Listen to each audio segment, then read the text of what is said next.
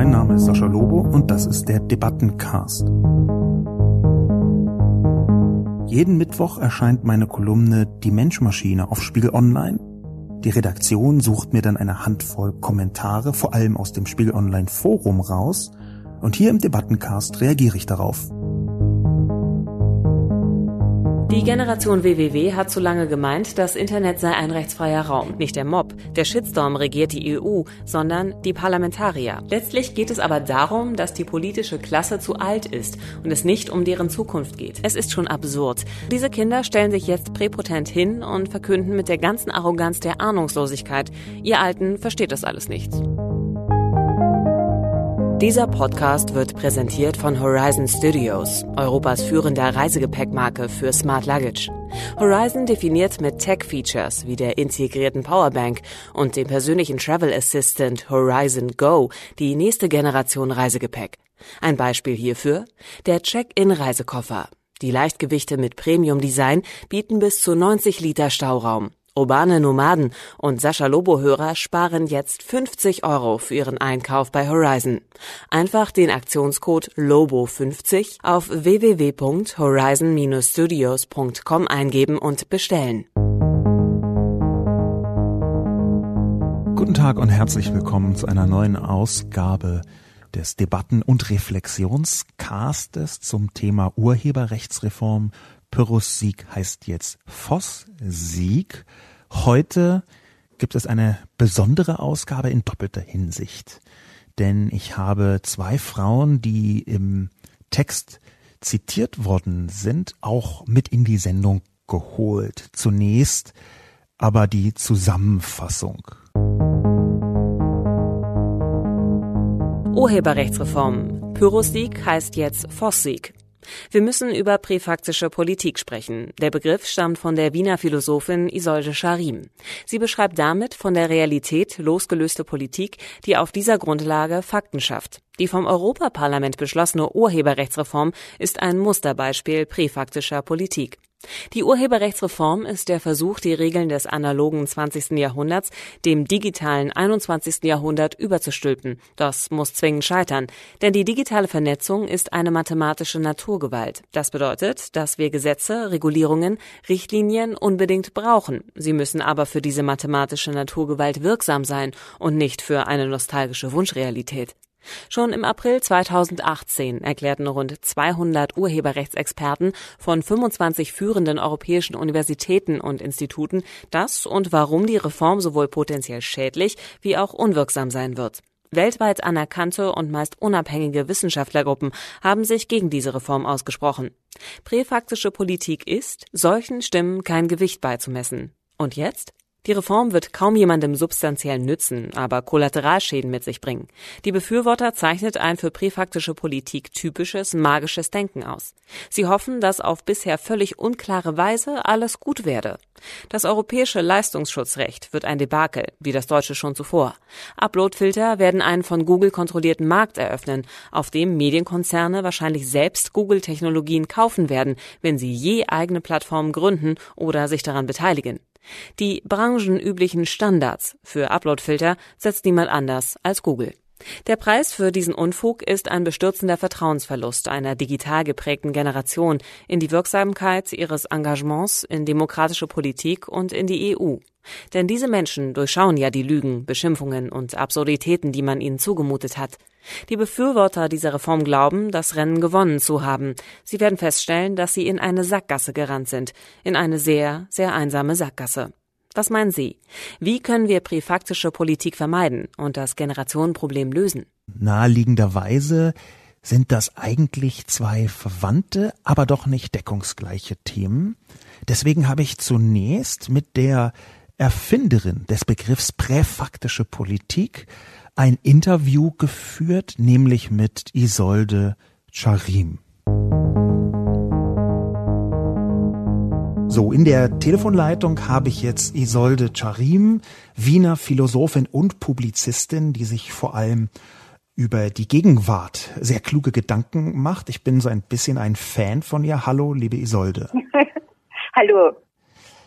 Du hast vor einigen Jahren, 2016 nämlich, einen Begriff entwickelt in deiner damaligen Kolumne namens präfaktische Politik.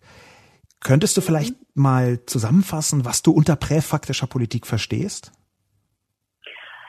Ja, das war eigentlich, äh, den Begriff habe ich entwickelt in Antwort auf diese weit verbreitete Rede vom Postfaktischen, nicht? Also das war ja damals gerade 2016 ist das so aufgekommen, jeder hat vom Postfaktischen gesprochen, also von der Politik, die sich jenseits des Faktischen oder, oder jenseits der Wahrheit oder jenseits der Realität herstellt, nicht?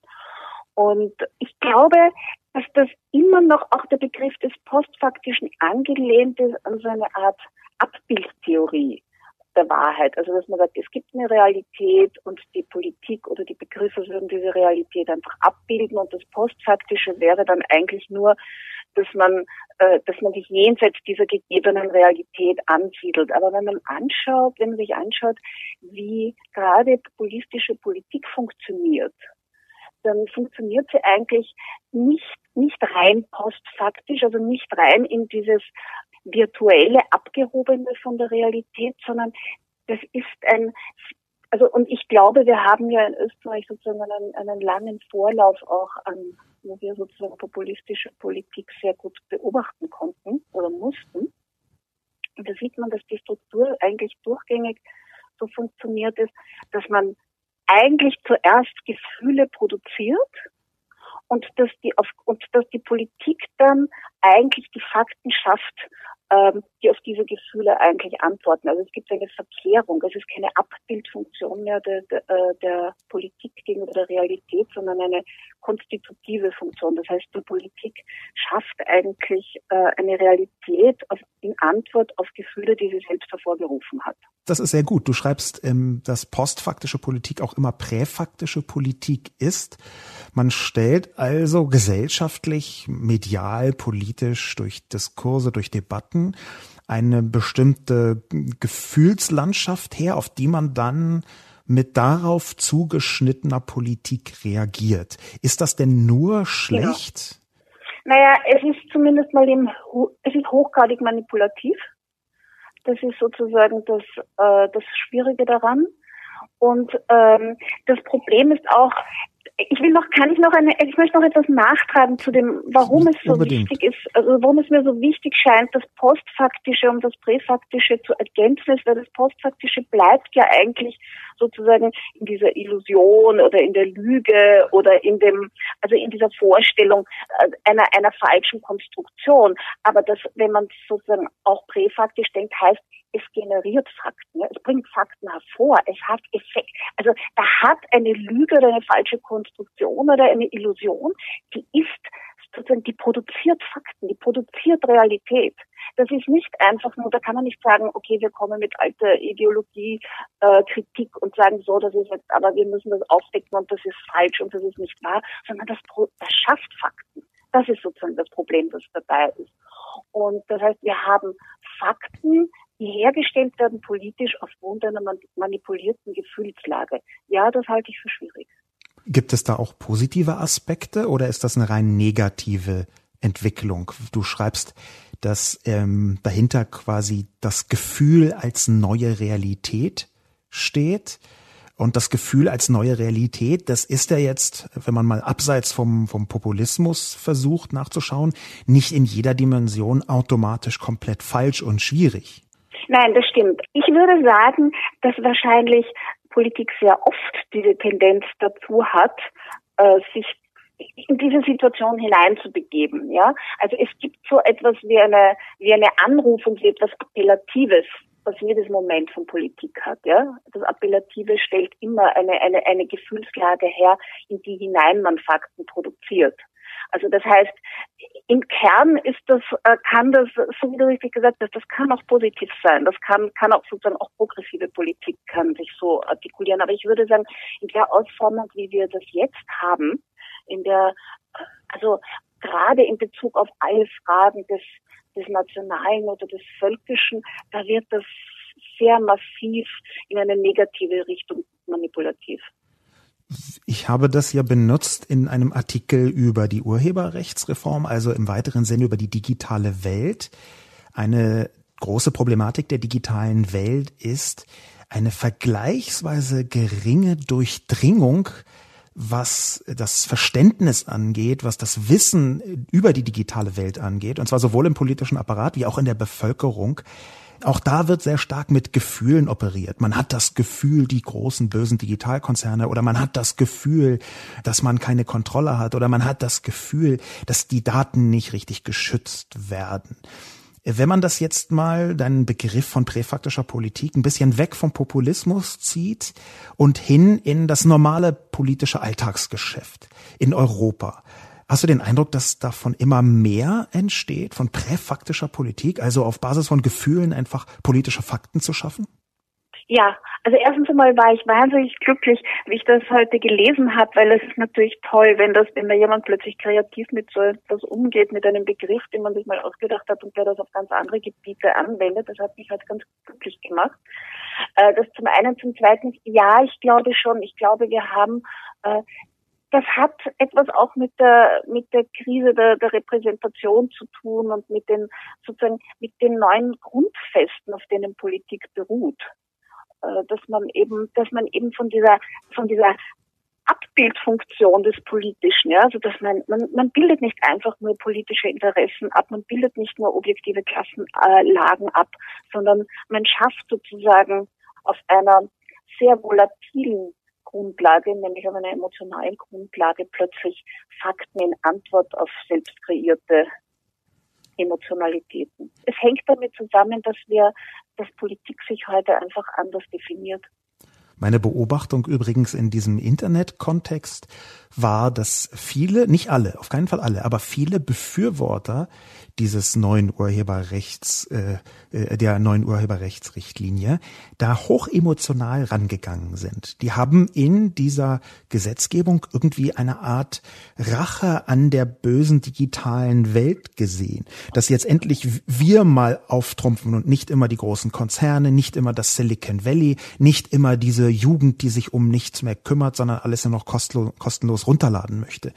Ähm, da war es bei mir auch in Diskussionen häufig so, dass ich äh, hinter so einer Fassade von zusammengewürfelten Fakten dann gestoßen bin auf einen tiefen, emotional verankerten Groll. Ein Groll gegen das Digitale. Kann das denn sein, dass präfaktische Politik immer dort entsteht, wo das Wissen verdrängt wird durch so eine tiefe Emotionalität? Also ich weiß jetzt nicht, ob das spezifisch in Bezug auf die digitale Welt ist, aber ich denke, weil wir vorher auch gesagt haben, ob die Emotion sozusagen etwas Spezifisches ist für unsere aktuelle Situation. Und ich würde sagen, ja, also dort, wo, es, wo man eine hohe Emotionalität findet im Bereich des Politischen, ist das immer ein Indikator dafür, dass wir es mit, einer, mit einem spezifischen Einsatz zu tun haben. Die Leute haben dann immer das Gefühl, es geht ums Ganze. Es geht um ihre Identität, es geht um ihre Kultur, es geht, ich glaube, dass das wirklich immer ein Indikator dafür ist. Das ist also immer dort, wo die Emotionen besonders hochgehen, steht etwas auf dem Spiel, jetzt ganz einfach gesagt. Das heißt also, immer dort werden Konflikte von verhandelbaren Konflikten in etwas transponiert, wo man immer das Gefühl hat, es wird das Ganze verhandelt, die ganze Identität, die ganze Basis, auf der man steht. Also insofern ist eine hohe Emotionalität immer, das ist wie ein Seismograph für die Art von Konflikten, um die es zu tun ist. Du schreibst ja, das Gefühl wird zur neuen Realität und immer wenn dieses Gefühl hochschlägt, und sich ein Konflikt mit der Realität ergibt, das ist ja das Postfaktische, dann versucht man dieses Gefühl umzusetzen, indem man Politik macht, die dieses Gefühl zu einer neuen Realität macht. Das wäre aus meiner Sicht für die digitale Welt eine mittlere Katastrophe, weil man sie dann hineinpresst in Muster, mit denen man vielleicht emotional weniger Probleme hat. Es gab viele Stimmen, die zum Beispiel gesagt haben, das Urheberrechtsgesetz beziehungsweise die Richtlinie genauer wird dazu führen, dass das Internet eher in Richtung Kabelfernsehen geht, kontrollierbarer wird. Es geht also auch um Kontrolle. Was kann man denn tun, um die ja offensichtlich meistens nicht besonders gute präfaktische Politik zu reduzieren? Das ist eine, eine wirklich schwierige Frage ich denke, das betrifft jetzt nicht nur die, die Politik in Bezug auf, auf die digitale Welt, sondern es betrifft die gesamte Politik. Ähm, ich weiß nicht. Also ich, ich würde sagen, dass man auf der einen Seite kommt man mit, reinem, mit dem reinen Aufklärungsgestus nicht weiter. Ich glaube, dass man das verstehen muss.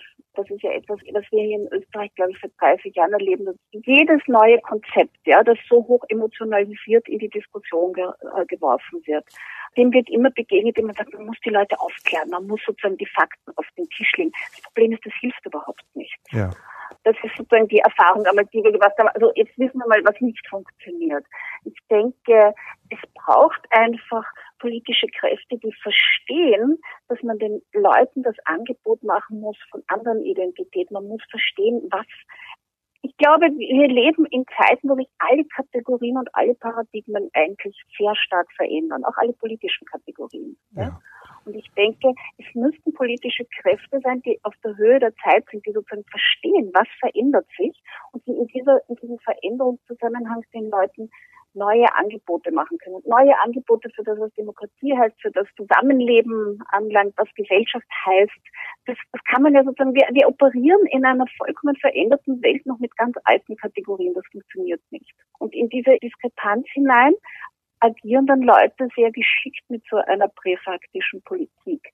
Also ich denke, man bräuchte einfach Politiker, die einfach auf der Höhe der Zeit sind und sagen, okay, die Gesellschaft hat sich so verändert, wir stehen heute an einem ganz anderen Punkt und wir müssen sozusagen schauen, dass wir auch ganz wer andere werden. Also natürlich ist das jetzt keine ähm, IKEA-artige Aufbauanleitung, wie bastel ich mir ein Mittel gegen, gegen präfaktische Politik. Das äh, ist nicht so, aber auf einer Metaebene funktioniert das sehr gut. Du bist ja auch Expertin für Identität und Identitäten und wie sie äh, sich verändert haben. Du hast im letzten Jahr ein Buch rausgebracht, Ich und die anderen, wie die neue Pluralisierung uns alle verändert, das ich äh, total super finde und das ich ganz dringend empfehlen möchte, weil da ein sehr anderer Blick auf Themen wie Integration ähm, und äh, teilweise auch äh, Migration stattfindet, wie wir den Alltag äh, aus Innen- und Außenperspektive anders gestalten können. Es gibt ja häufig im Digitalen schon das Konzept von Digital Immigrants und Digital Natives. Ich fand das bisher eigentlich immer vergleichsweise albern, weil ich dachte, dass das Netz viel eher eine Haltungsfrage ist als eine Altersfrage.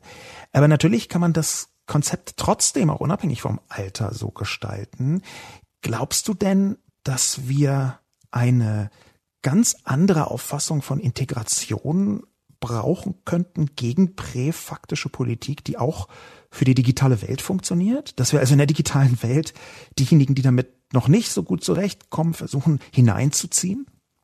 Also man muss ja sozusagen auch im analogen Bereich in Bezug auf Integration sehr vorsichtig damit umgehen. Ich glaube, dass der Ruf nach Integration ja immer eigentlich etwas transportiert, was gegen die Integration gerichtet ist, nämlich die Hoffnung, dass alles so bleibt, wie es war. Und wenn man jetzt möglichst viel Integration macht, kann man die Spuren von dem, was sich verändert hat, äh, möglichst verwischen. Das heißt, da geht es ja immer auch um eine tiefe kulturelle Verunsicherung. Und ich denke, im Bereich des Digitalen, denke, dass es da, da gibt es ja sozusagen dieses Konzept nicht, dass man sagt, das kann so bleiben, wie es ist, ja. Da ist ja erstens einmal die Veränderung ja überhaupt schon die Grundlage und es gibt ja sozusagen, es kann ja keine Nostalgie geben in Bezug auf das. Also insofern, da würde eigentlich das Konzept der Integration ja viel sinnvoller sein.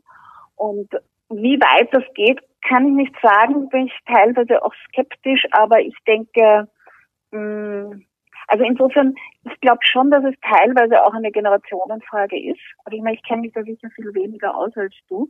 Aber ich denke, wir sind ja auch schon in den letzten 15, 20 Jahren da ein Stück weit hineingewachsen.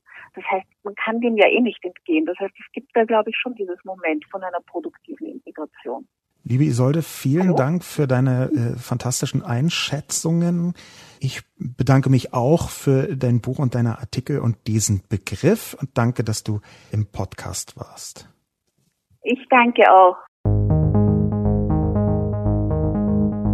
Das Interview mit Isolde Charim hat das Phänomen präfaktische Politik, glaube ich, ganz gut greifen können, um uns dem Generationenproblem auch zu widmen und das ein bisschen aufzudröseln, habe ich Jenna Behrens eingeladen. Jana Behrens ist äh, CDU-Politikerin, Juristin und hat vor allem ein Buch geschrieben, nämlich Rabenvaterstaat, warum unsere Familienpolitik einen Neustart braucht. Und wir werden jetzt versuchen, Jana und ich, so ein bisschen die Parallelen auszubaldowern und rauszufinden, wo eigentlich dieser Crash, dieser Clash der Generationen hinführt und was mögliche Lösungsstrategien sind. Herzlich willkommen, Jenna. Danke, dass du hier bist. Ich freue mich, dass du mich eingeladen hast. Hallo. Unabhängig davon, dass ich natürlich heftig zum Kauf deines Buches auffordern möchte, Rabenvater Staat, unbedingt lesen. Unabhängig davon möchte ich mit einer anderen Perspektive beginnen, nämlich mit einem Buch, was vor fast 15 Jahren erschienen ist und sich kurz nach dem Anfang des Jahrtausends mit der Generationenproblematik beschäftigt hat. Allerdings ein bisschen anders als du. Es handelt sich natürlich um Schirmmachers Methusalem-Komplott. Das Buch ist 2004 erschienen, wenn ich mich richtig erinnere. Und um es mal in den eigenen Worten von Frank Schirmacher zu sagen, handelt es von, Zitat, dem Versuch, sie, also den Leser, zum Mitverschwörer gegen die Herrschaft einer wahrhaft tödlichen Ideologie zu machen.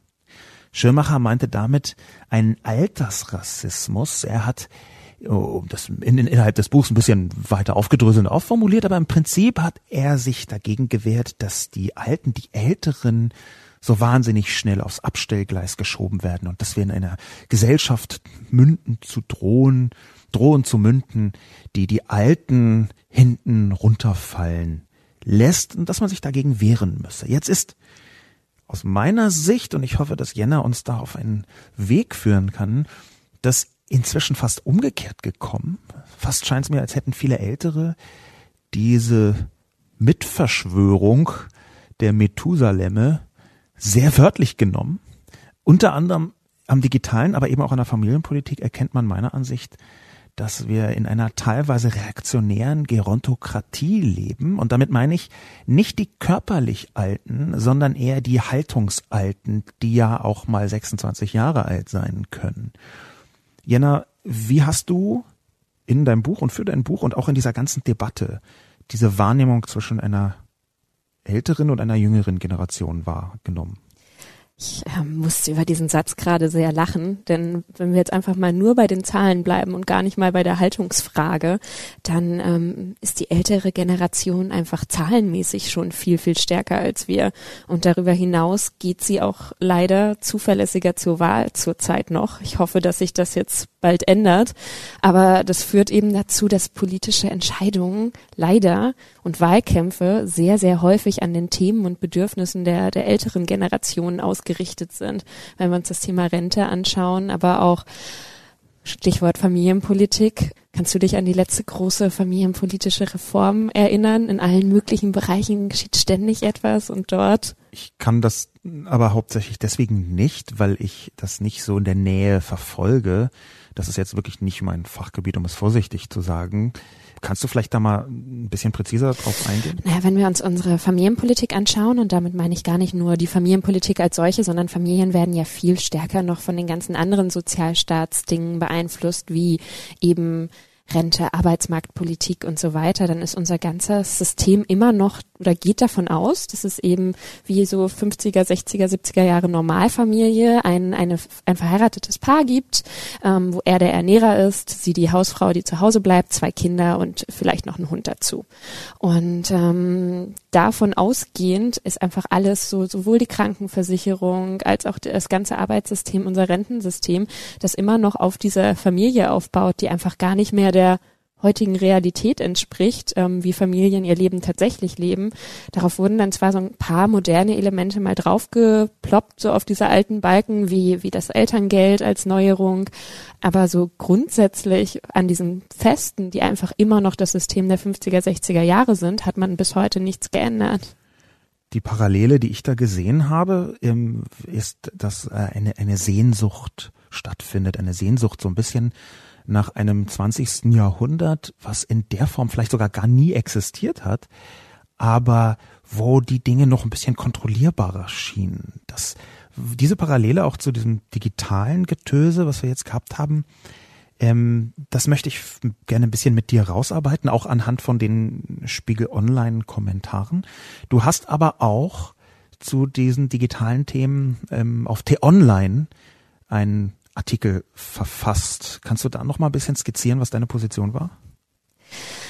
Mich hat einfach sehr, sehr geärgert, wie aus der Politik die, die meisten Stimmen tatsächlich auf, auf jüngere oder gedanklich Jüngere eingedroschen haben, dass sie gar nicht verstehen würden, dass Urheberinnen und Urheber nun mal äh, Schutz bedürfen, was einfach ja nicht der Tatsache entspricht. Also darum geht's ja gar nicht. Also dass unser Urheberrecht eine Reform braucht, nachdem es so lange nicht angefasst worden ist, ist klar. Die Frage ist nur, wie kann ich das machen, ohne gleichzeitig ähm, das Internet zu zerstören, was aus meiner Sicht mit dem mit, mit der jetzigen Herangehensweise der Fall ist. Und auch den Kompromissvorschlag, dass man jetzt ja bei der Umsetzung Umsetzung in deutsches Recht, denn eine Richtlinie muss ja immer noch in nationales Recht umgesetzt werden, es so anpassen könne, dass es keine Upload-Filter gebe, fand ich total verheerend, denn es ging ja gerade darum, den europäischen Binnenmarkt zu vereinheitlichen.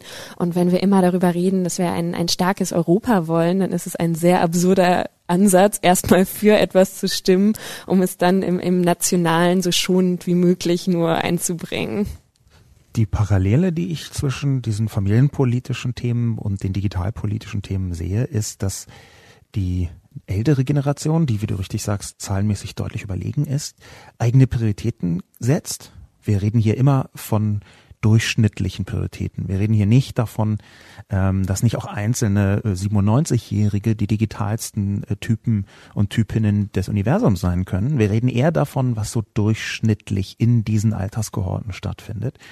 Und da sieht man eben schon die Zahl der, sagen wir mal, 17-Jährigen, die auf TikTok unterwegs sind, die scheint mir etwas größer zu sein als die der 82-Jährigen. Durch solche Alltagskulturpraktiken und durch die eigene Lebensrealität hat sich da etwas auseinanderentwickelt. Und meine Wahrnehmung ist, dass das sowohl im Familienkontext, im Generationenkontext, auch im, wie auch im Digitalkontext sich immer schneller aufspreizt. Das war ja auch in den Debatten zu beobachten, wo regelmäßig den jungen Leuten komplett abstruse, absurde Vorwürfe gemacht worden sind. Du hast eben einen schon angeführt. Die wollen ja alle das Internet abschaffen.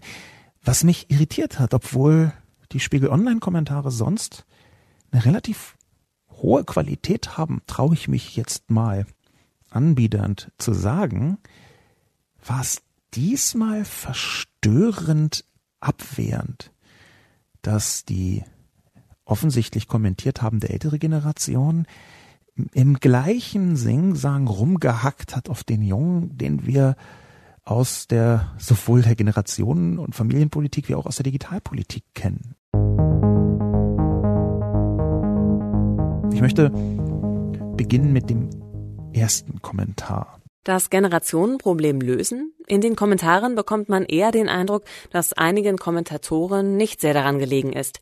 Rugal 70 zum Beispiel unterstellt den Jungen, die auf die Straße gegangen sind, um gegen die Urheberrechtsreform zu protestieren, Unwissenheit. Und Sascha Lobo gleich mit.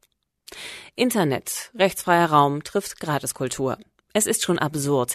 Da haben wir Kinder, die nichts anderes kennengelernt haben als die rechtsfreie Internetwelt. Kinder, deren Leben daraus besteht, dass sie den ganzen Tag am Handy wischen und Katzenvideos glotzen. Kinder, die sich an die Gratiskultur gewöhnt haben und diese nicht mehr missen wollen. Und diese Kinder stellen sich jetzt präpotent hin und verkünden mit der ganzen Arroganz der Ahnungslosigkeit, die einem in diesem Alter so eigen ist. Ihr Alten versteht das alles nicht. Und etwas größere Kinder, wie etwa Herr Lobo, fühlen sich auch wieder ganz jung, wenn sie diesen Kindern beipflichten können. Das ist ja dafür, dass der Vorwurf der Präpotenz drinsteckt, ein vergleichsweise präpotenter Kommentar. Was würdest du dem Rugal 70 entgegnen? Mich würde mal interessieren, wie das Internet des Rugal 70 aussieht. Ob das aus ähm, Spiegel Online-Kommentaren, die er offensichtlich hin und wieder postet und seinem Mail-Anbieter besteht oder was er darüber hinaus noch, noch nutzt. Denn ähm, wenn das sein, sein Leben ist und er immer direkt äh, brav auf die Spiegel-Startseite geht, dann wird sich für ihn womöglich tatsächlich sehr wenig ändern. Aber das heißt ja nicht, dass sich in anderen Bereichen nichts ändert. Denn so wie er über, über Katzenvideos spricht, die ja nicht der alleinige YouTube-Inhalt sind, ähm, scheint er mir da kein aktiver Nutzer zu sein. Und da von der eigenen Lebensrealität auszugehen ausschließlich und das als das Internet zu begreifen, finde ich eher das Befremdliche. Befremdlich wäre auch das Erste, was mir dazu eingefallen wäre. Man kann vielleicht noch ergänzen und dass ähm, hier eine sehr alte, man könnte fast sagen, äh, Sprachregelung mit dabei ist, ein, eine Art Mem, ein reaktionäres Mem hat Rugal 70 eingebaut, nämlich die rechtsfreie Internetwelt. Das Was tatsächlich ja einfach nicht stimmt. Das stimmt nicht nur nicht, das ist ja sogar äh, äh, also auf, auf eine derart offensive Weise falsch. Du erinnerst dich sicherlich genau wie ich, dass in den vergangenen Jahren es zwar abgenommen hat, aber immer noch vorhanden war, ständig die Rede war vom äh, rechtsfreien Raum Internet. Das Internet darf kein rechtsfreier Raum sein. Das ist es ja auch gar nicht. Wenn man das trotzdem sagt, dann baut man einen Popanz auf, und der wird hier auch noch verbunden mit den Kindern, mit den ahnungslosen, präpotenten, arroganten, im, insgesamt absolut bescheuerten Kindern. Das ist die Position, die hier Rugal 70 aufbaut. Ich hoffe, 70 ist nicht das Geburtsjahr. Das würde ja heißen, dass diese Person irgendwie jetzt gerade so Ende 40 ist. Denn mir erscheint diese Position früh vergreist. Ja, aber es ist ja häufig so, dass wenn man sich einmal in eine Erzählung hineinbegeben hat, wie beispielsweise die des rechtsfreien Internets, dann ist es sehr, sehr leicht daran festzuhalten, weil ähm, viele überhaupt nicht verstehen, dass das heutige Urheberrecht zum Beispiel gilt ja auch schon im Internet. Es ist ja überhaupt nicht so, dass ähm, es geht ja nur um die Umsetzung und ähm, wie, wie es denn noch besser gemacht werden könnte. Aber bereits heute darf ich ja nicht die Urheberrechte anderer verletzen, indem ich irgendetwas hochlade. Es geht dann darum, wie es am Ende geahndet wird, aber es ist ja nicht so, dass dort alles möglich wäre. Und indem man diese Erzählung eben aufrecht erhält, stellt man ja eine vermeintliche Notwendigkeit, das jetzt endlich in den Griff zu bekommen, noch viel, viel stärker hinaus, so dass eigentlich er mir derjenige zu sein scheint, der, der lediglich offensichtlich in letzter Zeit über sein Handy gewischt hat, ohne, ohne zu schauen, was dort konkret passiert. Denn viele kluge Menschen haben ja genau das schon erklärt. Die Problematik, die ich da drin sehe, wenn man sich diesem Kommentar ernsthafter nähern möchte, ist eine, die ich auch in der Generationen- und in der Familienpolitik von außen wahrnehme, nämlich eine Verächtlichkeit, eine Verächtlichkeit gegenüber Jüngeren und eine Verächtlichkeit in einer Weise, die so ein bisschen Lehrjahre sind keine Herrenjahre, komm du erst mal in mein Alter, damals war ich auch noch blöd, äh, die so ein bisschen diesen Sound entfaltet, wo doch eigentlich am Ende äh, immer ein sehr ähnliches Muster dahinter steht. Bitte korrigier mich, wenn ich das für deine Expertise falsch sehe, nämlich, dass die wenig oder gar nicht Betroffenen über die sehr stark Betroffenen entscheiden. In der Familienpolitik habe ich mir das häufig genau dieses Phänomen so erklärt, dass das ja Lebensentscheidungen sind, die jemand getroffen hat. Das heißt, ähm, die Generation, die schon vor 20, 30 Jahren Kinder bekommen hat, ist ja sehr, sehr stark von dieser Entscheidung, Kinder zu bekommen oder eben nicht zu bekommen, geprägt worden. Das heißt, das hat deinen ganzen Alltag verändert, weil zum Beispiel die Möglichkeiten der Kinderbetreuung ja noch gar nicht gab in dieser Form. Das heißt, so, sobald du Mutter wurdest, und das betraf eben vor allem die Frauen, auf deren Leben es Auswirkungen hatte, hieß es, deine Berufstätigkeit mindestens sehr stark zurückzuführen, wenn nicht gar ganz äh, fahren, wenn nicht gar ganz aufzugeben. Und äh, ich glaube, es fällt vielen Menschen schwer, die sich dann irgendwann mit so einem Lebensmodell abgefunden haben und das dann als das Normale und Richtige empfunden haben, auch zu sehen, dass andere Lebensmodelle genauso funktionieren. Das geht dann irgendwann wieder, wenn sie an ihren eigenen Töchtern sehen, dass sie damit glücklicher sind. Aber gerade wenn, wenn dieser Generationenaustausch innerhalb der eigenen Familie nicht so stattfindet, dann ist sehr stark dieses Bild verankert, dass so, wie man sich selber eben entschieden hat, dass das richtig ist. Und damit eben eine Abwertung automatisch anderer Entscheidungen stattfindet. Gerade in der Familienpolitik ist ja auch total viel mit so Werten verbunden. So äh, spielt alles Mögliche mit rein, so Ehe, Kindeswohl ähm, und eben die Frage, was tut Kindern tatsächlich gut, wo eben wirklich große Unterschiede zwischen den Generationen bestehen, die eben zu diesen Konflikten führen. Das, was du sagst, hört sich sehr plausibel an und würde so ein bisschen darauf hindeuten, dass wir es eigentlich mit einem Toleranz- und Akzeptanzproblem zu tun haben, dass man also, ich, ich nenne das jetzt einfach mal praktischerweise aus dem 20. Jahrhundert stammend, äh, ein bestimmtes Set an Prioritäten und Werten festgelegt hat, das sich keinesfalls ändern darf. Und bei bestimmten Formen von Werten kann ich das nachvollziehen, aber bei Prioritäten kommt es mir sehr merkwürdig vor. Jetzt hier bei Rugal 70 zum Beispiel, des Katzenvideos anzuschauen, hier als Negativbeispiel betrachtet wird, wobei es völlig eindeutig mit einer der wunderbarsten Kulturpraktiken des Universums ist. Das kommt mir merkwürdig vor. Ich möchte versuchen, trotz dieser Merkwürdigkeit, diesem Abwertungswunsch, der dahinter steht, den du eben gerade ganz richtig so rausgewrungen hast, aus als mit den eigenen Identitäten äh, verbunden. Trotzdem möchte ich versuchen, so ein bisschen eine Brücke zu bauen. Vielleicht gelingt uns das nicht, aber ich möchte es wenigstens versuchen, eine Brücke zu bauen. Wie könnte denn eine sinnvolle Lösung trotz dieser Generationenverächtlichkeit, die jetzt hier Rugal 70 äh, äh, formuliert hat, aber die relativ typisch auch in den Kommentaren war, wie könnte eine Lösung trotz dieser Generationenverächtlichkeit aussehen? Meine Hoffnung ist immer, dass wenn man möglichst viel erklärt, dass es dazu führt, die andere Generation auch mitnehmen zu können. Momentan habe ich das Gefühl, dass viel aneinander vorbeigeredet wird, denn eigentlich geht es, Stichwort Urheberrechtsreform, ja beiden um dasselbe. Alle wollen das Beste für Künstlerinnen und Musikerinnen, so grundsätzlich. Frage ist nur wie. Und dort wird so viel, wir haben das an diesem Kommentar gesehen, aber mit sehr, sehr verhärteten Klischees gearbeitet, aus denen sich gar nicht herausbegeben wird, so dass einfach miteinander reden und zuhören und die Bedenken des jeweils anderen ernst nehmen schon mal sehr viel helfen würde. In der Familienpolitik ist das ja auch ganz ganz ähnlich. Wir haben eben gesehen, welche Auswirkungen die Familienpolitik der früheren Jahre auf zum Beispiel konkret unsere unsere Mutter hatte, die jetzt ihre Rentenbescheide bekommen, auf denen erschreckend niedrige Zahlen stehen und ähm, direkt in der Altersarmut landen. Und dort zu sagen, das ist nicht das, was wir für unser Leben wollen, ist durchaus etwas, was man erklären kann und verdeutlichen kann. Und ich habe immer die Hoffnung, dass wenn man das nur genug aufeinander zugeht, dass das schon funktionieren kann, Menschen, Menschen mitzunehmen, weil, wie du gerade schon sagtest, es ist ja keine Frage, die sich am, am Alter tatsächlich festmacht, sondern an der, an der Haltung. Und wenn Demokratie am Ende ist, miteinander zu reden und sich aufeinander zu, zu bewegen, dann sollten wir das auch in diesen Generationenfragen mehr tun. Ich bin sehr froh, dass du diese Hoffnung formuliert hast und äh, vor allem immer noch mit dir herumträgst. Bei mir hat die etwas, ähm, wie soll ich sagen, gelitten. Dieses Leiden, also dieses, dieses Wegbröckeln der Hoffnung hängt damit zusammen, dass ich so ein bisschen dir widersprechen möchte an einem Punkt. Grundsätzlich würde ich dir bei dem, was du gerade gesagt hast, zustimmen. Natürlich braucht man in der Demokratie so eine Debatte und muss versuchen, gemeinsam Lösungen zu finden. Aber gerade diese Formulierung, wir wollen doch eigentlich dasselbe. Das ist eine, wo ich über die Jahre sehr viel skeptischer geworden bin. Ich bin ja schon 633 Jahre alt, also älter ähm, als du jedenfalls.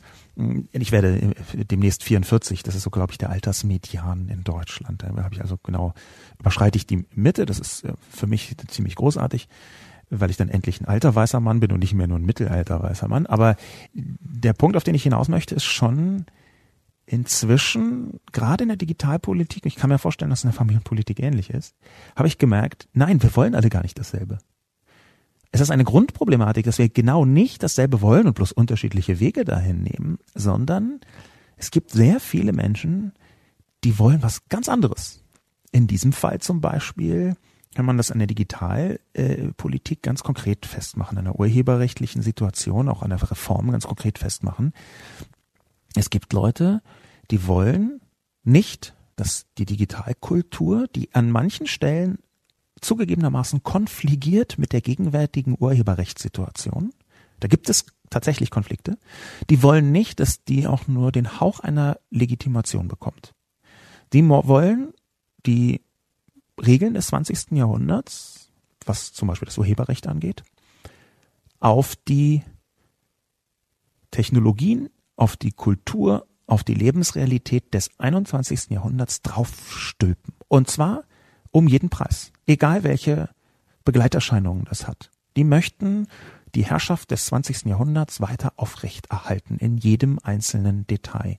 Und Aber das, meinst du, dass das wirklich böswillige Zerstörungsabsicht ist oder dass das einfach Unverständnis, Unkenntnis, Unwissen zum Teil? Das spielt mit rein. Ich möchte aber zum einen nicht den Fehler machen zu sagen, die sind auf der anderen Seite sind alle doof. Das ist nicht so. Es ist aber schon so, dass man am Ende einen Interessenausgleich braucht.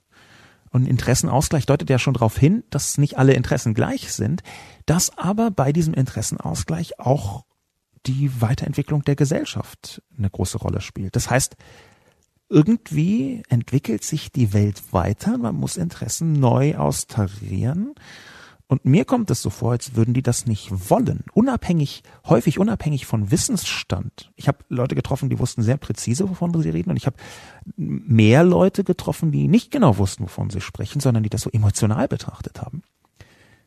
Gemein war allen, dass sie am Ende ihre Prioritäten über die Prioritäten einer jüngeren Generation abgebildet wissen wollten. In der Familienpolitik zieht sich das ja tatsächlich auch, auch so durch. Denn die Prioritäten, die ein, ein Mensch setzt, verändern sich ja auch. Und das ist ja gerade das Spannende, dass es in unserer Generation dieses Leitbild gar nicht mehr so gibt. Ich habe jetzt alle Möglichkeiten. Ich kann mein Kind alleine großziehen oder in Kombination äh, mit meinem, meinem, meinem verheirateten Mann oder mit sonstigen Menschen, die bereit sind, Verantwortung für eben dieses Kind zu übernehmen, so dass allein der Begriff der Familie nicht mehr statisch ist und auch nicht mehr statisch ist, welchen Arbeitsumfang ich wähle und in welcher Lebensphase vielleicht mal mehr meine Karriere und mal mehr die Sorgearbeit im Vordergrund steht, so dass ich zwar kulturell schon alle Möglichkeiten habe, was total spannend ist, weil es kein Modell mehr gibt, was als komplett unmöglich angesehen wird. Und wie kannst du deinem Kind trotz des noch immer existierenden Rabenmuttervorwurfs den so vernachlässigen. Aber unser Rechtsstaat einfach immer noch sehr unsere, unsere Gesetze und Verordnungen daran ausgerichtet ist, wie, wie es eben in der vorherigen Generation gewesen ist und dass da auch keine Bestrebungen bisher groß gibt, dass eben an das tatsächliche schon gelebte Leben, was sich so ein bisschen an, an dem, was so eigentliche Normen sind, an denen sich unsere Gesetze orientieren, vorbei entwickelt hat. Und eben daraus, dass es keine, keine großen Bestrebungen gibt, das mal anzufassen, beispielsweise das, das Steuermodell, sehe ich schon, dass da ein sehr großer Beharrungswillen ist, das alles so zu behalten, weil Gesetze machen Wege ja einfacher. Manche Wege lassen sich leichter gehen, weil sie super schön breit ausgebaute Alleen sind. Sprich, äh, Familienleben ist einfach einfacher, wenn ich verheiratet bin und die Einkommensunterschiede möglichst groß sind, was so dieses Modell ist, das äh, am meisten gefördert wird. Und wenn ich mich dazu entscheide, einen, einen anderen Weg zu gehen, weil ähm, beispielsweise drei Eltern existieren, da ich als lesbisches Paar mich entschieden habe, mit, mit einem ex äh, vorhandenen Vater gemeinsam ein Kind zu bekommen, gehe ich einen Weg, der überhaupt nicht ausgebaut ist und ein totaler Trampelfahrt, der zwar für die Familie persönlich sehr, sehr gut funktioniert, aber rechtlich eben dazu führt, dass die eine Mutter das Kind am Flughafen, obwohl sie diejenige ist, die das Kind faktisch am meisten betreut und ähm, natürlich die Mutter ist, aber am Flughafen, wenn sie dann gefragt wird, so ist das ihr Kind, Nein sagen muss und es noch nicht mal mitnehmen darf, was ähm, auf unsere Gesetzeslage zurückzuführen ist und ähm, dazu äh, da eben sehr, sehr deutlich zeigt, wie, wie starke Auswirkungen eben das, was in irgendwelchen Paragraphen steht und eben von einer älteren Generation bestimmt wurde, doch auf unser tägliches Leben hat. Dieses gesetzliche Moment, was du ansprichst, das ist eine sehr gute Überleitung zu den nächsten Kommentaren, die in eine interessante, wenn auch problematische Richtung gehen. Es gab Proteste und Widerstand gegen die EU-Urheberrechtsreform. Einige Kommentatoren sehen darin aber nicht das demokratische Recht auf Demonstration, sondern einen wütenden Mob an jungen Menschen. Kajak CLC beispielsweise meint, es regiert nicht ein Shitstorm die EU, sondern das Parlament. Selbst schuld. Die Generation WWW hat zu lange gemeint, das Internet sei ein rechtsfreier Raum. Es ist ein langer, beschwerlicher Weg, den wir in der analogen Welt schon hinter uns haben. In der digitalen gibt es neue technische Möglichkeiten, die Leute, die auf das schnelle Geld aus sind, auch nutzen wollen, oft auf Kosten anderer. Wir leben in der Übergangszeit, wo sich das Internet vom Wilden Westen zu einem durch Parlamente regulierten Raum mutiert, weil eben die Aktiven sich selbst nicht um geltende Rechtsnormen wie das Urheberrecht gekümmert haben. Leider gibt es zu viele, die sich mit den Fragen nur aus ihrer Sicht des persönlichen materiellen Vorteils auseinandersetzen. Vielleicht zeigt die Entscheidung des Parlaments auch eines. Nicht der Mob, der Shitstorm regiert die EU, sondern die Parlamentarier. Wir werden sehen, ob wir im Sommer eine 50-Prozent-Mehrheit der Piratenpartei im Europaparlament erhalten Minderheiten oder ob es nur wieder eine lautstarke Demo von Minderheiten gewesen ist, die sich im Grunde vor den Karren von Google und Facebook spannen haben lassen. Da steckt wahnsinnig viel drin. Es sind so viele Wörter, über die ich gestolpert bin. Zum einen finde ich es sehr spannend, diesen großen Protest, allein wenn wir uns sehen, wie viele Menschen auf der Straße waren, als, als Minderheit zu bezeichnen. Das ist schon ein großer Teil der, der jüngeren Generation. Und darüber hinaus, dieses vor den Karren spannen, lassen, geht so ein bisschen davon aus, dass sich Menschen ganz einfach von, von den großen Konzernen haben instrumentalisieren lassen, was so ein Standardvorwurf ist, um den ich hier schon öfter gehört habe, so das alles so ein bisschen zu delimitieren, so nach dem Motto, ihr habt nicht selber nachgedacht, sondern ihr plappert einfach nur nach, was YouTube und Co. euch erzählt haben. Was so ein bisschen in die Richtung des vorherigen Kommentars geht, so nach dem Motto, ihr könnt ja nicht selber denken, sondern ihr seid schon total beeinflusst von, von diesen Großen, die ähm, Kaya Schlück äh, offensichtlich selber selber nicht so zu nutzen scheint oder sich zumindest davon davon distanziert. Und ich finde es auch ein sehr spannendes Demokratieverständnis. Darauf bin ich gleich am meisten gestolpert denn ja am Ende werden Entscheidungen in Parlamenten getroffen aber das sind von uns gewählte Vertreter und bald stehen ja zum Beispiel wieder die Europawahlen an wo wir uns ganz genau überlegen können fanden wir die Politik der Vergangenheit gut, finden wir, was im Wahlprogramm steht, gut und ähm, welche Art von Politik möchten wir haben. Und auf die Straße zu gehen und eine außerparlamentarische Opposition herzustellen, das ist ja so eine der Grundfesten einer Demokratie und einfach nur zu sagen, das wird in den Parlamenten gemacht und das müssen die dann schon als so Technokraten irgendwie durchziehen, ist erstaunlich, dass er sich selbst seiner eigenen Rechte und Mitsprache so wenig bewusst ist.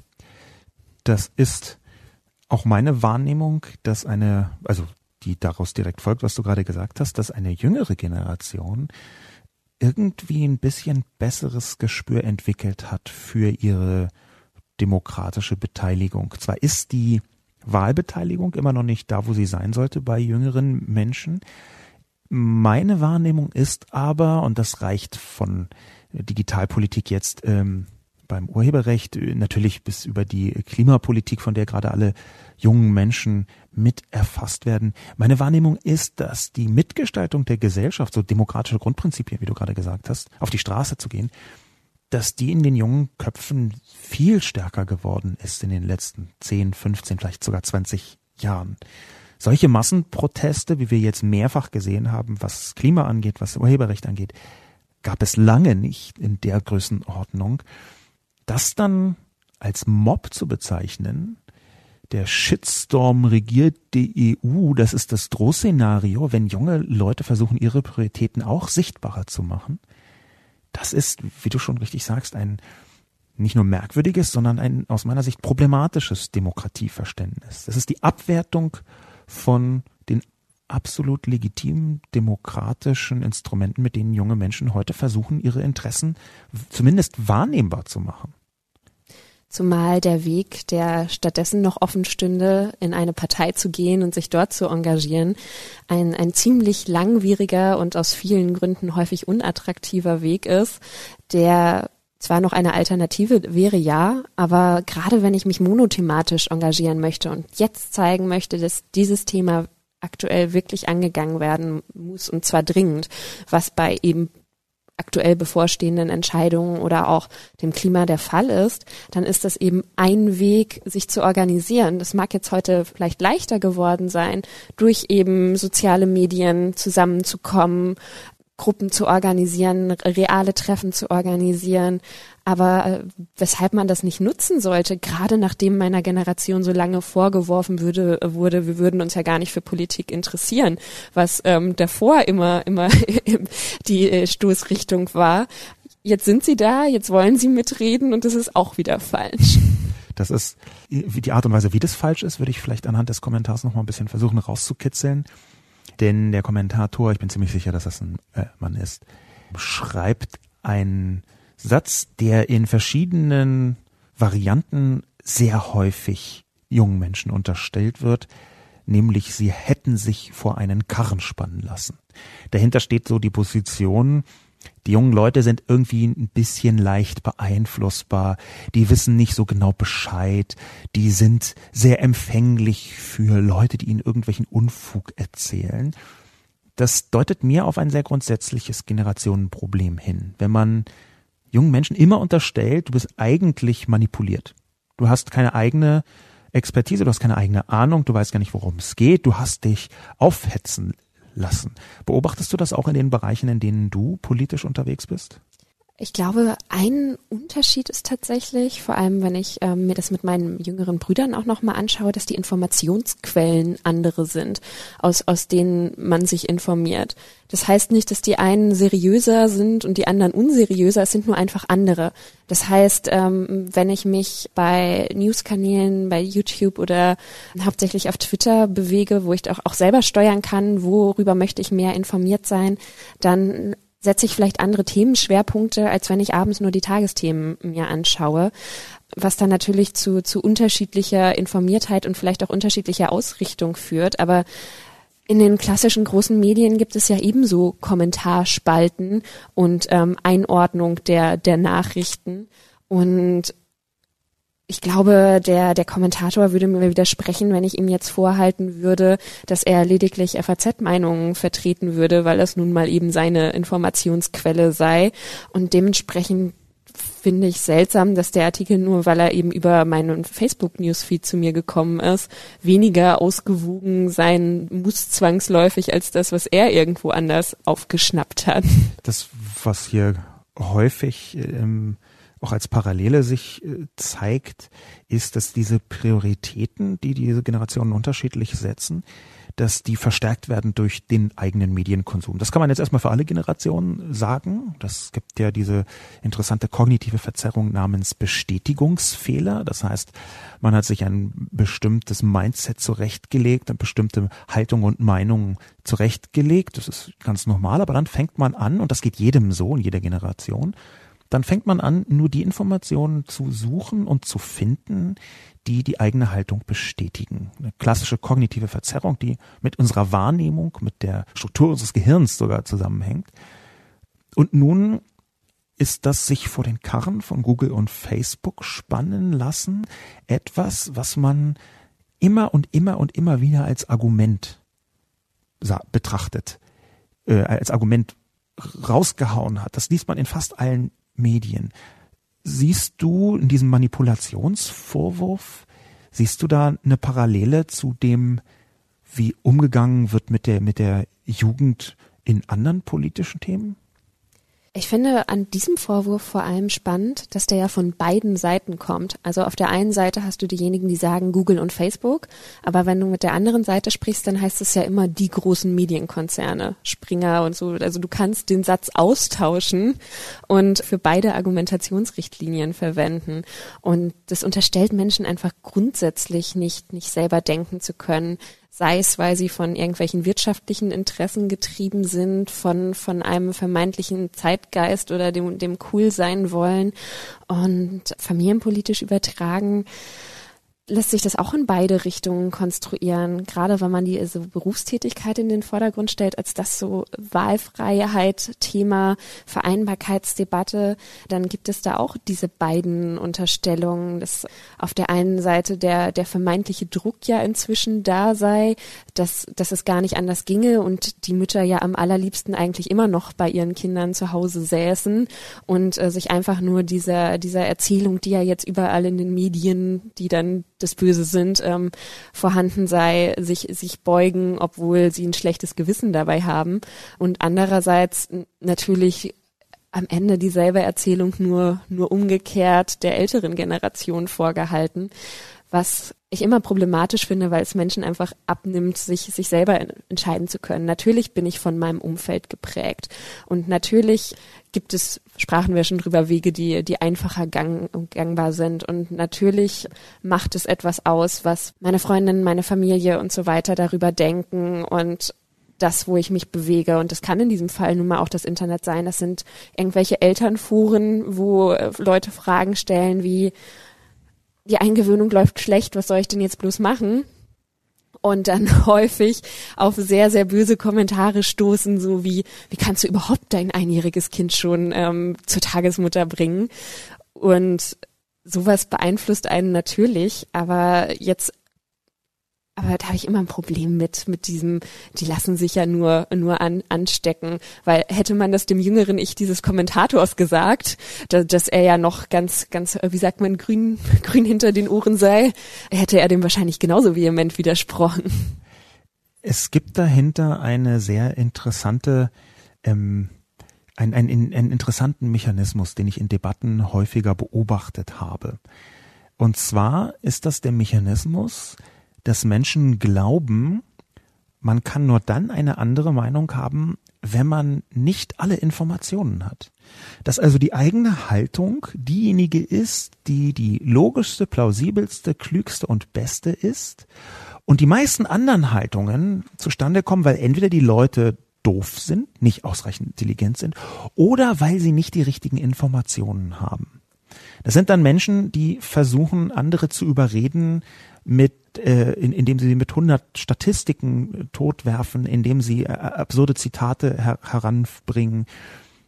Das halte ich ehrlich gesagt auch für eine Debattenproblematik, dass so wenig Menschen bereit sind, tatsächlich andere Positionen im Sinne von andere Prioritäten einzunehmen. Du hast das in der Familienpolitik auch beobachtet, dass so ein ein geringes Verständnis dafür ist, dass andere Menschen einfach andere Prioritäten setzen wollen und können. Ich möchte jetzt nochmal auch anhand des nächsten Kommentars versuchen, dass wir uns rantasten an mögliche Problemlösungen. Und zwar auch und gerade bei, innerhalb der Tatsache, dass Menschen unterschiedliche Prioritäten haben. Also wie können wir trotz dieser unterschiedlichen Meinungen, dass aus meiner Sicht jedenfalls nicht alle das Gleiche wollen, wie können wir trotzdem das Generationenproblem lösen? Wir machen hier mal einen Ansatz mit einem Kommentar von Nye. Nye hält in der Tat das Alter der meisten Politiker für eine Erklärung der präfaktischen Politik und sieht nur eine Möglichkeit, das Problem zu lösen. Gesetze müssten handwerklich so gut gemacht werden, dass sie ewig und allgemeingültig sind.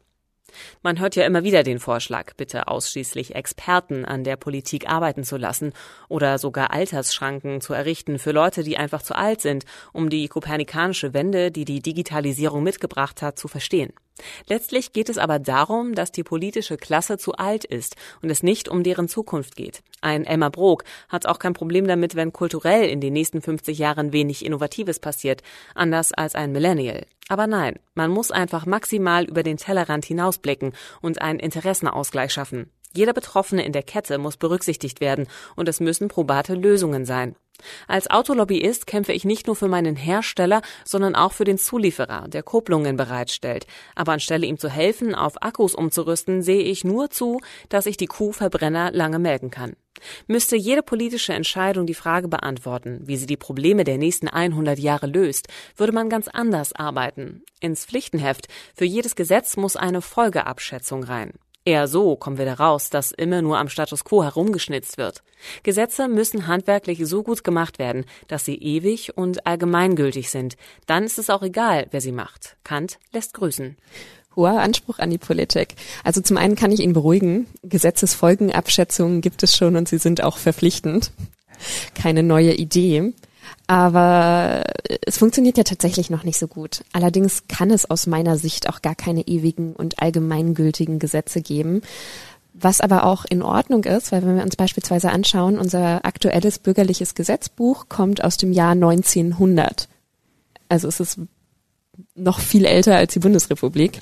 Und ähm, funktioniert auch deshalb bis heute, auch wenn das beispielsweise das Kaufrecht geregelt, das Stichwort eBay und andere Anbieter natürlich auch im Internet Bedeutung hat, was dann aber zum Teil durch die Rechtsprechung gelöst wird. Denn, denn Recht hat ja gerade den Vorteil oder Nachteil, je nachdem, wie du, wie du es möchtest, dass dort Begriffe stehen, die ausgelegt werden müssen. Da sitzen dann Richterinnen und Richter und müssen sich eben genau mit solchen Fragen beschäftigen, wie sich das wenn sie dann die ersten Fälle aus dem Internet auf ihrem Tisch liegen hatten, die äh, klar kaufrechtlich sind, aber so ganz einfaches Thema, wie kommt ein Vertrag zustande? Wenn ich, wenn ich bei dir etwas kaufe, dann ist das schon alles sehr klar be besprochen gewesen, dass ähm, die Übereignung des Geldes und des Bargeldes hin und zurück wie, wie das genau rechtlich funktioniert. Aber sobald wir eben anfangen, zum Beispiel mit Bitcoins zu bezahlen oder so, um eben Internetthemen aufzufassen, steht man wieder vor dem Problem, okay, wie, wie, was ist denn das jetzt eigentlich? Ist das ähm, eine, eine ganz normale Erfüllung dann oder ist das, ist das ein, ein Tausch und all die Sachen, wie man das rechtlich eben einordnet?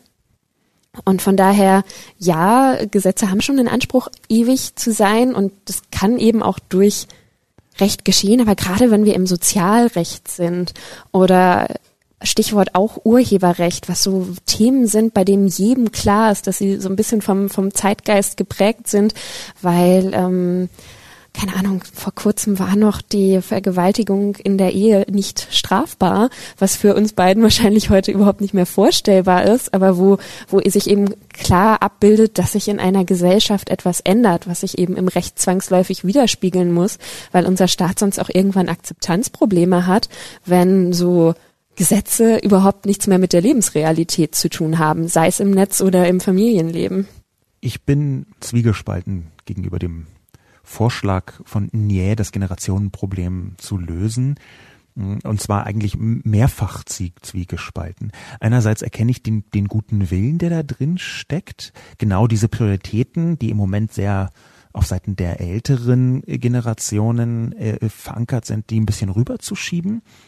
Auf der anderen Seite gibt es da eine ganze Reihe von Punkten, denen ich äh, nicht nur skeptisch, sondern sogar sehr abwehrend gegenüberstehe. Unter anderem genau diesen Punkt des Gesetze müssten handwerklich so gut gemacht sein, dass sie ewig und allgemeingültig sind. Das halte ich für eine Katastrophe. Und zwar völlig unabhängig von irgendwelchen Rechtsdiskussionen selbst, sondern aus einer technologischen und auch aus einer sozialen und sogar eigentlich äh, soziologischen Sicht. Wie schaut man auf Gesellschaft? Ewigkeit und Allgemeingültigkeit wenn man das anfängt anzustreben, dann behauptet man, es gäbe einen Idealzustand der Gesellschaft, der sich nicht verändert. Und diesen Idealzustand könne man in bestimmte Gesetze hineinpressen und bewahren. Das ist die Botschaft, die dahinter steht. Es hat sich in den letzten 30, 40, 50 Jahren sehr deutlich gezeigt, dass dieser Ewigkeitsanspruch in fast keiner Dimension gilt nicht nur technologisch, obwohl da jetzt meine äh, größte Expertise wäre, aber nicht nur technologisch, sondern auch in fast allen anderen Bereichen, erkenne ich, und du hast davon ja auch gerade gesprochen, dass sich die Gesellschaft massiv weiterentwickelt. Wie soll man heute ein ewiges Gesetz machen zum Thema künstliche Intelligenz, wo wir übrigens noch ganz am Anfang stehen und man noch überhaupt nicht sagen kann, was in 20 Jahren die zentral zu regelnden Punkte sein werden? Jetzt ein Gesetz zu machen für, sagen wir mal, autonome Roboter, die irgendwann auf den Straßen rumlaufen könnten, jetzt ein bisschen gesponnen, aber die Richtung stimmt ja, das halte ich für fatal. Das bedeutet aus meiner Sicht Ewigkeit, Allgemeingültigkeit, da verwechselt Nier, auch gerade weil er Kant zitiert, ein bestimmtes Wertefundament der Aufklärung mit dem, was eigentlich Gesetze tun sollen. Herr oder Frau Nier verwechseln ganz offensichtlich Ethik und Jura. Du bist ja Juristin, du ahnst ja wahrscheinlich genau wie ich, dass Ethik und Gesetzemacherei in, in manchmal in sehr unterschiedlichen Sandkästen spielen. Ich halte das für ein sehr großes Problem. Vielleicht blättern wir das jetzt gerade so auf, dass man das Generationenproblem lösen möchte, aber das mit einem Ewigkeitsanspruch tut. Was ich schon wichtig finde, also in, in dem Punkt muss ich näher also als Grundgedanken zustimmen, ist, dass Gesetzgebungsprozesse einfach mittlerweile in, in Deutschland und auch auf europäischer Ebene sehr lange dauern. Das heißt, von, von der Idee, das müssten wir jetzt mal anfassen und regeln und das, das wäre sinnvoll, das in Gesetze zu gießen, bis zum tatsächlichen Gesetz, es sei denn, wir sind in, in der Eurokrise, da ging das alles mal ein bisschen schneller, ist es häufig ein sehr, sehr langer Weg mit vielen Anhörungen durch die Ausschüsse und davor außerparlamentarisch sehr lange, als das so mal eben spontan auf irgendetwas reagieren häufig an eben genau diesen Hürden scheitert. Das hat seine Vorteile und das ist auch gut so, weil dann diverse Stimmen gehört werden können und das am Ende im Idealfall für einen guten Interessenausgleich sorgt. Aber führt eben dazu, dass so Einzelfallgesetze schwierig sind und auch nicht, nicht gut sind. Und dass man allgemein an Gesetzgebung den Anspruch hat, nicht nur ein Gesetz YouTube, ein Gesetz Google zu haben, sondern größer denken sollte und müsste, finde ich total sinnvoll, denn die aktuelle Diskussion orientiert sich ja sehr, sehr stark daran, wie das Internet gerade heute im Jahr 2019 ist, beziehungsweise bei manchen Kommentaren hat man eher das Gefühl, die orientieren sich daran, wie das Internet 2012 mal war. Aber wir, wir wissen beide, wie schnell sich Dinge gerade in dem Bereich entwickeln. Und das ist noch viel schneller als zum beispielsweise in, äh, zum Beispiel in familienpolitischer Hinsicht, wo die Lebensrealität sich zwar auch gewandelt hat, aber, aber nicht so schnell, wie das eben im Netz geschieht. Und dass man grundsätzlich Dinge möglichst offen formuliert, um auch in, in zwei Jahren noch aktuell zu sein, ist schon ein Anspruch, den ich, den ich verstehen kann. Und genau deshalb eben nicht über zu regulieren und nicht zu sehr einzugreifen und nicht zu sehr von einem konkreten Anwendungsfall im Kopf nur auszugehen. Nur, nur die Formulierung, die Nier eben dafür gewählt hat, ähm, da bin ich, bin ich auf deiner Seite, sind, sind kritisch. Gerade wenn es darum geht, etwas zu zementieren. Hast du denn einen konkreten Lösungsvorschlag? Wir sind ja jetzt auf der Zielgeraden des Podcasts. Hast du einen konkreten Lösungsvorschlag? Wie man den Interessenausgleich schaffen können, in, könnte in einer Demokratie, wo ganz offensichtlich, äh, Gruß an Schirmacher, den ich sehr geschätzt habe, mh, wenn auch jetzt sein Buch Methusalem Komplott jetzt nicht in allen Dimensionen äh, eins ist, dem ich folgen würde, aber in einer Gesellschaft, wo immer mehr Leute älter werden, scheint ja demokratisch der Interessenausgleich für Jüngere immer schwieriger zu werden. Wie sähe denn da deine Annäherung aus? Zum einen ist die ältere Generation einfach schon stärker in der Wählerschaft, aber eben auch in den Parlamenten. Wenn wir uns anschauen, egal auf welcher Ebene ich bin, ob ich mir das im Bundestag anschaue, im Europäischen Parlament oder hier vor Ort bei uns in der Kommunalpolitik, ist nicht nur, dass sie mehr sind, sie sind dort auch nochmal überproportional stark vertreten was ganz unterschiedliche Gründe hat, aber es gibt ja die Diskussion, ähm, mehr auf Geschlechterparität zu achten. Ich würde das gar nicht über Quoten lösen, aber es wird auf jeden Fall wichtig sein, auch mehr jung, jung denkende Menschen in den Parlamenten und in den demokratischen Entscheidungsprozessen zu haben. Ich habe die Hoffnung, dass diejenigen, die jetzt für unterschiedlichste Themen auf die Straßen gehen, das eben auch sehen und diesen ich verstehe das schon aus in persönlicher Hinsicht häufig sehr, sehr anstrengenden Weg in die Parteien, weil das einfach immer noch der, der erfolgsversprechendste ist, auch gehen, um eben ihre Stimme dort auch hörbar zu machen, inner, innerparteilich. Du forderst ja für die Familienpolitik in deinem, wie ich nochmal betonen möchte, sehr lesenswerten Buch, was die Hörerinnen und Hörer bitte kaufen möchten, Rabenvaterstaat. Du forderst da einen Neustart der Familienpolitik Neustart, dagegen habe ich erstmal nichts, aber Neustart mit dem gleichen System nochmal führt, das wäre mein Verdacht, zu den neuen gleichen Problemen. Und ich rede jetzt nicht davon, alles über den Haufen zu werfen und abzuschaffen. Ich rede aber schon davon, dass man die repräsentative Demokratie, deren Fan ich bin, versucht, auch für jüngere Menschen repräsentativer zu machen. Du hast gerade gesagt, Quoten wären nicht dein Rezept. Hast du Alternativen dazu? Weil wir ja in vielen Bereichen, jetzt zum Beispiel Geschlechterparität, merken, dass es offenbar ohne Quoten gar nicht so wahnsinnig gut vorangeht gerade in der Familienpolitik ist es total wichtig, dass wir eben erklären, dass diejenigen, die von Familienpolitik betroffen sind, die sind, die entweder gerade Kinder haben oder bald planen, Kinder zu haben. Momentan wird Familienpolitik allerdings von den Großeltern gemacht, was etwas absurd ist, da sie gar nicht diejenigen sind, die von den Entscheidungen dann, die sie am Ende leben müssen und die die Auswirkungen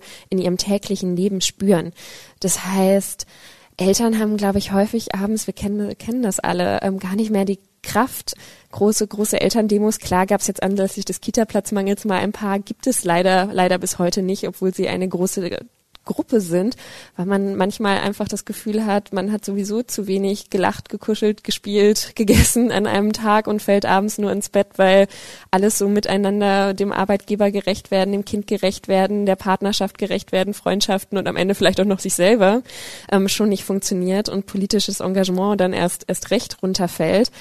Ich glaube aber, dass es wichtig ist, dass Eltern eben erklären, so hey, so sieht mein Alltag aus, vor folgenden Hürden stehe ich immer noch.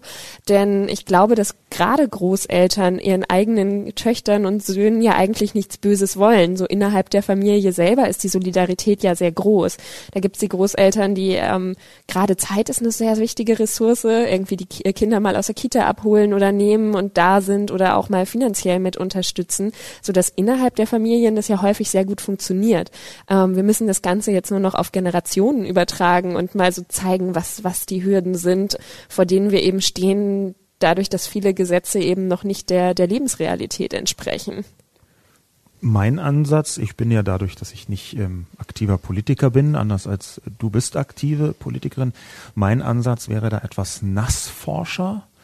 Ich könnte mir gut vorstellen, dass man das Generationenproblem, was wir hier offensichtlich haben, was daraus besteht, dass sehr unterschiedliche Prioritäten gesetzt werden, dass man das Generationenproblem lösen könnte, indem man eine Jugendquote einführt. Und Jugend würde ich jetzt sehr weit greifen.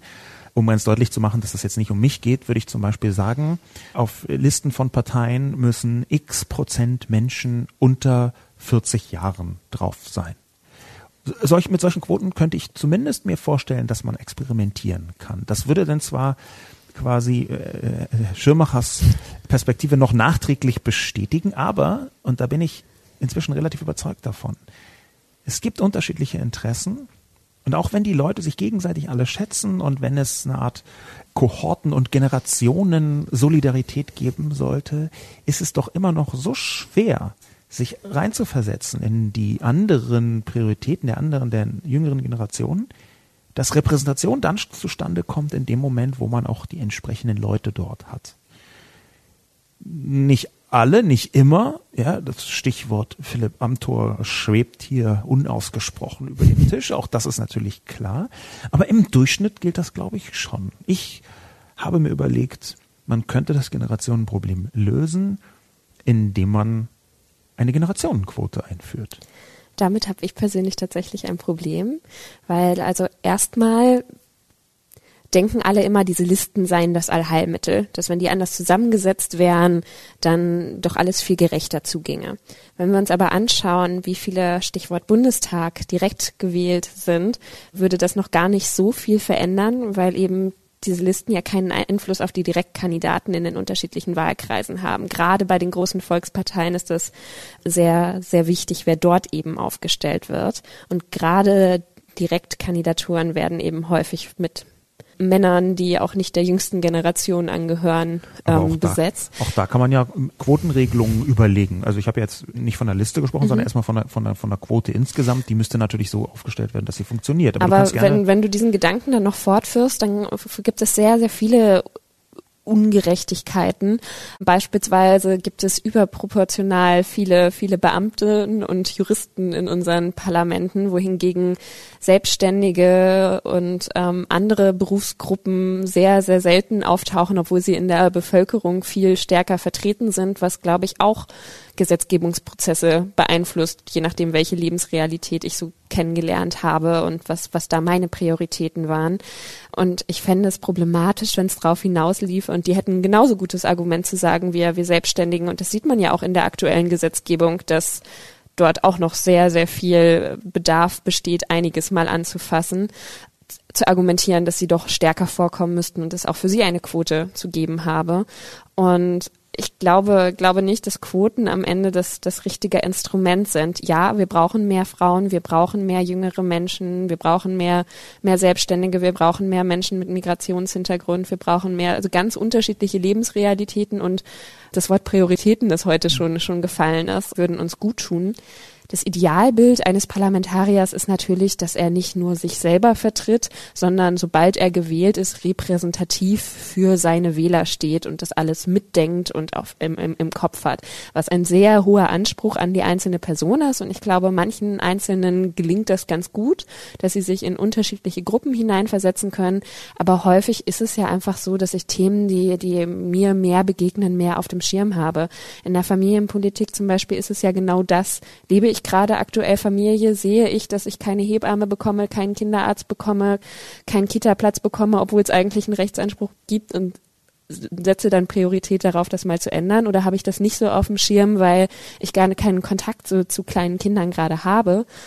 Im Idealfall wäre es so, dass diese Themen trotzdem durchdringen, weil sie eben sehr offen sind. Aber natürlich ist da ein anderes Mindset mit drin. Aber das durch Quoten zu regulieren, habe ich Bauchschmerzen. Das, du kannst diese Bauchschmerzen gerne ähm, behalten. Ich bin da etwas pessimistischer, dass ich das auch ohne lösen würde, unter anderem, weil wir immer älter werden. Das Problem wird ja immer drängender. Ich sehe auch, dass eine Vielzahl von Gruppen natürlich ebenso repräsentiert werden möchten und wollen das aber gerade was die Generationenfrage angeht, das noch gar nicht so sehr auf dem Schirm als Problem ist, ganz offensichtlich. Die Verächtlichkeit, die sich da auch aus den Kommentaren herauslesen ließ in weiten Teilen, die hat mich verstört und macht mich eher noch skeptisch, ob es einen anderen Weg gibt als einen klassischen gesetzlichen Druck, den man so herstellt. Aber ich bin froh, dass wir da auseinandergehende Meinungen haben. Ähm, als du hast das letzte Wort in diesem Podcast. Ich möchte auch vielen ja jetzt schon mal äh, danken, auch dem Publikum danken fürs Zuhören. Danke, dass du da warst. Was möchtest du denn als letztes Wort, quasi als Aufruf an die politisch interessierte Öffentlichkeit in deiner Sache unternehmen? In meiner Sache naja, wenn wir beim Generationenthema bleiben, dann ist es vielleicht einfach, redet miteinander. Sei es einfach ganz klassisch mit, mit dem Enkel oder, oder dem Großvater. Denn alles, was ich jetzt in deinen Kommentaren auch nochmal gelesen habe und was ich ja auch regelmäßig an Kommentaren zurückbekomme, sind so sehr festgefahrene Welten, die äh, sowohl im Persönlichen sich einfach auflösen lassen, in, in, in dem mein Opa sich mit meinen Brüdern oder mir austauscht. Und ich glaube auch, dass das auf einer großen Ebene funktionieren kann. Nicht einfach nur zu sagen, das sind Schulschwänzer, sondern sich mal anzugucken, was, was wollen die eigentlich, ohne die gleich als von wem auch immer gesteuert darzustellen. Und auch der jüngeren Generation hilft es nicht nur verächtlich darauf zu schauen, auch wenn es natürlich erstmal schwer ist, wenn man persönlich angegriffen und beleidigt wird. Es, geht mir genauso. Wer, wer sich als Bot bezeichnen lassen muss, hat jetzt auf die Diskussion nicht direkt Bock, sondern wehrt, wehrt das ab. Aber allgemein ist Miteinander sprechen immer schon mal und verstehen und auch andere Lebensrealitäten zulassen und toleranter werden für unterschiedliche Modelle. Denn das der älteren Generation ist ja auch nicht, nicht falsch nur, nur eben anders und nicht mehr das, was wir leben wollen. Und dass da Übergänge geschaffen werden müssen, ohne dass man damit sagt, dass das war falsch, was ihr die ganzen vergangenen Jahre gemacht habt. Das war zu der Zeit richtig. Das war zu der Zeit für die die richtige Familienpolitik und das richtige Urheberrecht. Nur ist es eben heute nicht mehr. Und da einander zu verstehen, ohne das jeweils andere abzuwerten, wäre super wichtig. Mein Name ist Sascha Lobo. Ein famoses Schlusswort. Danke nochmal fürs Zuhören und bis zum nächsten Mal.